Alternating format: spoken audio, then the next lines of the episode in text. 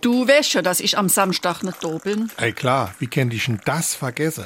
Da bist du mit dem Gabi auf dem Chorwettbewerb, richtig? Jo, und das Gabi macht mich ganz verrückt. Warum dann das? Och, wer da alles kommt und ob wir gut genug sind oder ob wir uns am Schluss nicht bis auf die Knochen blamieren. Das kann natürlich passieren.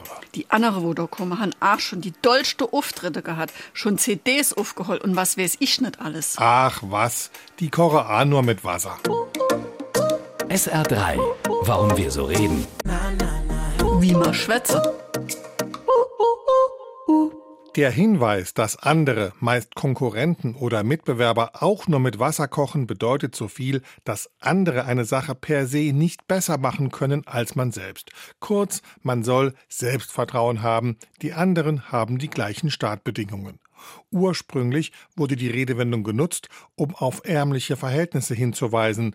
Nur wer wohlhabend und gut gestellt war, konnte es sich leisten, sein Essen mit Fleischbrühe oder gar Wein zu kochen und zu verfeinern. Alle anderen, und das war der überwiegende Teil der Menschen, mussten ihr Essen mit Wasser zubereiten. Sie waren eben nichts Besseres. SR3